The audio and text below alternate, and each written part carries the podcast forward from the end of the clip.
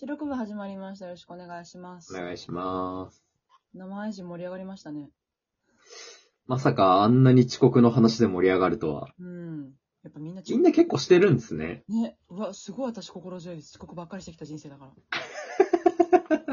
そうそのなんか、恥の多い人生でしたみたいな言い方。遅刻の多い人生です。思えば、思えば。急、急に文学的な。ほら、やっぱり立品の文豪の部屋に泊まったから、島木赤彦の部屋に泊まったから、やっぱりこう、情緒のある小説っぽい表現しちゃいますよね。思えば、時遅刻が多い人生だった。そんな太宰みたいな。人間失格であると。そうなんです。でも案外みんな遅刻とかなんか寝坊とかしてるんだなと思うと、ちょっと気持ちが楽になります。そうですね。うん。でも根本さん皆勤賞ですもんね。そうです。解禁賞です。あ、この話やめよう。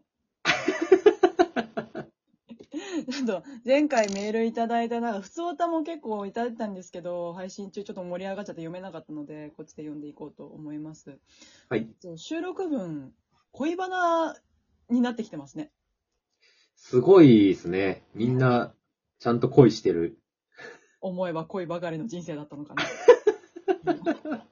それはマジの太宰の話じゃないですか。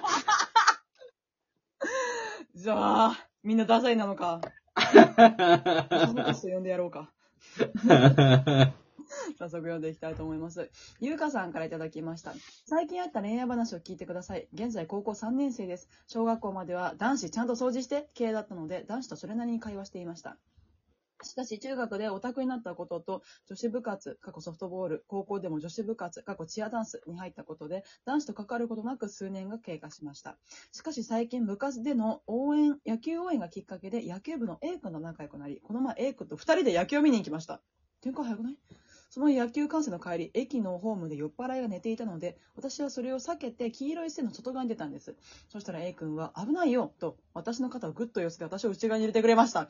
勝った少女漫画かよと思いました。そういえば前にも暑いから日陰行こうと私や他の女子の腰にそっと手を当て日陰に連れて行ったり、よだれが。また数日前文化祭のクラスの打ち上げの際も車が来たので端に寄ろうとしたら A 君でない男子が腰を抱いて端に寄せて、な、なになになに？なになになになに？また違う男子も土手の階段でつまずいて私の背中を支えてくれたり、こういう気遣いは誰にでもできる男子が、うちの高校には多すぎるんですけど、これが普通なんですか？それとも私の高校の男子が優しすぎるだけなんですか？私は少女漫画にしかこういう男子はいないものだと思っていたんですけど、あと、私の体勢がなくこういうことされると簡単に落ちるんですけど、ワンさんはどうですか？ワンさんこれからやったら、え、これやられたら私落ちるよみたいなのあったら知りたいです。え今今今今。今今今、それそれそれそれ。今のそれ、それたち、それだうわ勝っ！た腰社交ダンスや え？何それ？腰はダメじゃない？え、腰ってパーソナルスペースがすいません？まあそうですね。え、私の中の高校生って割とまだ思春期で、なんか危ないよって言っても服引っ張るとか、バッグ引っ張るとか、なんかそうだと思うんです。ねうんうんうんイメージそうですね。え、まあ、ひ引っ張っても腕とか、うんうんうん。肩は、肩はちょっと、ねえ、あの、距離感近い男子ならまだわかりますけど、腰はもうイタリア人じゃねえですか。アモーレって。ねえ。え？え？これが普通なんですか？聞いてるけど、私の考え的にはあまり普通ではないとか、ええ？ことごとく女兄弟がいる子たちなのかな？その男子。の可能性もありますよねあります。よね。ええこれ、結構慣れてないとできないですもんねでき。ないですね。距離感とか別に、その、それこそ自分が触っても、嫌悪が抱かれないだろうっていう、ある程度の自負があってそう来てるじゃないですうんか。うんうんうんしかも野球部で、野球部だって一番シャイやん すごい偏見だけど。思います？まあそのイメージ。ねそのイメージです。バスケ部は、まだちょっとウェイウェイみたいな。はいはいはいはいはいはい。女子ともウェイウェイできちゃうみたいな。はいはいはい。野球部はちょっと厳しい、こう、空気感のイメージがあるんで、確かに確かに。なんか、男子、女子、いや、あれが、ちょっとまだ私アップデートできてないのかしらなんか、最近の若い子たちはそういうのねえのかしらどうなんすかね。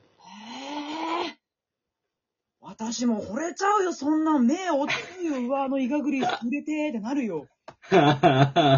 べえ、これべえな。だいぶべえわ。いや、日曜の昼下がり、底辺興奮しています。私、昨日のインスタライブちょっとコンプラインギリだったんですよね。なんか、何したんすか、そココメント欄で好きな筋肉芸能人いますか？みたいな質問されて、はいはいはいはい。いや、思いつかないんだけど、私、とにかく僧帽筋が立派な人がちょっと苦手なんだよって言って。はあ、はあはあはあは首が短く見える感じがちょっと苦手なんだよみたいな話してて、そしたあ、ら、はいはい。なんかコメント欄で、この人の筋肉どうですか？この人の筋肉どうですか？みたいな話して、なんかその中で西島秀俊の筋肉どうですかって言われて調べたんですよ。はいはいはいはいはい。もう、胸筋がすごくて、あびっくりして、私もう、よ夜の11時頃に、おー西島のおっぱいすげえって叫んじゃって。あ。そうしたらもうその、あまりにもドストレートにおっぱいすげえっていうもんだからみんなが、誰々のおっぱいもやばいですよって、おっぱいおすすめが止まらなくて、おっぱいレコメンドがお。っぱいレコメンドがすごくて、え、待って、このおっぱいやばくない？ちょっと待ってよみたいな。え、この腕やばい、え、腕にコーギーいない？みたいな。この腕コーギーの胴体すぎないみたいな。てか体格、でかくない？グリズリーじゃない？とか言って。そうボディービルコンテストの状態になってるんですよ。もうそういうのでやってたんで、こんな2日連続で、まあ体型の話はしてないけれど、こんな異性の話とかで興奮する2日間を過ごすことになろうとは。思わなんだですよ。そうか。でも私も、あの、何されたら落ちるみたいなやつは、確かにそう、触れられたりとか、スキンシップとか、優しくされると、ダメね。私もままちょろい女だからさ、触れられたり、優しくされたり優しく触れていいですかって言われると、私はエリエールのやつは無理なんだよね。もう、あ、優しく触れてくださいってなる。そのまま囲ってくださいってなるもん。そうなんだ。えーどうなったかちょっと進捗聞かして。そうですね。A 君とは野球見に行ってるんですもんね、二ね人で。他の人にもそういうのやってるっつうか、ちょっとなかなか、あの、手厳しいかもしれないけれど。あー、まあ、慣れてる感はありますよね。ありますよね。まあ、でも逆に、勇気を出して A 君もやってたって考えると、ああかわいい。A 君押せる。という見方も。A 君紹介してや。よかったらでいいんだけど。相手高3ですよ。A 君高3ですからね、これ。26と高3はちょっとさすがにあれか、そっか。なるほどね。ちょっとまた読めないかな？わかんないな。ちょっと頑張ってみます。竹竹さんからいただきました。普通歌です。あ、普通歌です。いつも楽しく拝聴しております。本職は保育士ですが、母の職場で手伝うことがあり、そこで出会った6個下の彼に2年間片思いして、なんとかお近づきになり付き合いましたが、6年の社会経験の差から様々なズレが見えて3ヶ月という短さでお別れを言いました。自分から言ったものの好きな気持ちがあるからこそお互い別の道を歩んだ方がいいなと思いましたが、ふとした時に涙が出ます。3ヶ月間濃い生活を送りました。愛してくれて本当にありがとうと感謝を伝えました。ただなかなか前を向いて進むことはできません。おやさん、カツを入れてください。お願いします。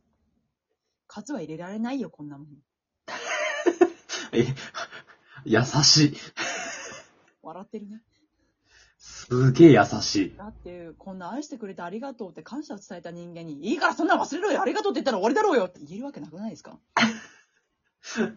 まあ、確かに、それはそうなんですけど。ただでさ、2年間片思いですよ。だってか思った期間の倍数ないと忘れられないって言いません？あだから、まあ、倍過ごしていくうちに何か希釈することがあったりするよということしかうん私は言えないよ。ー、時間が解決してくれるってことですね。うん。まあ、そういうことになってしまうけれど、その間に何かその忘れられるようなことが起きることを願って、忘れるというか、そこに対する比重が少なくなるような出来事が起こることを願っております。あー、なるほど、なるほど。あんな時代もあったね、とうとう。いつか笑える日が来るわってなるのよ。時代は回るんだから。みゆきですよ。みゆきを、みゆきの歌が。そう、みゆきを頭に置きながら日々生活していきましょう。ちょっとみゆきずっと置いてたら結構すぐ思い出しちゃうと思いますけどね。ああ。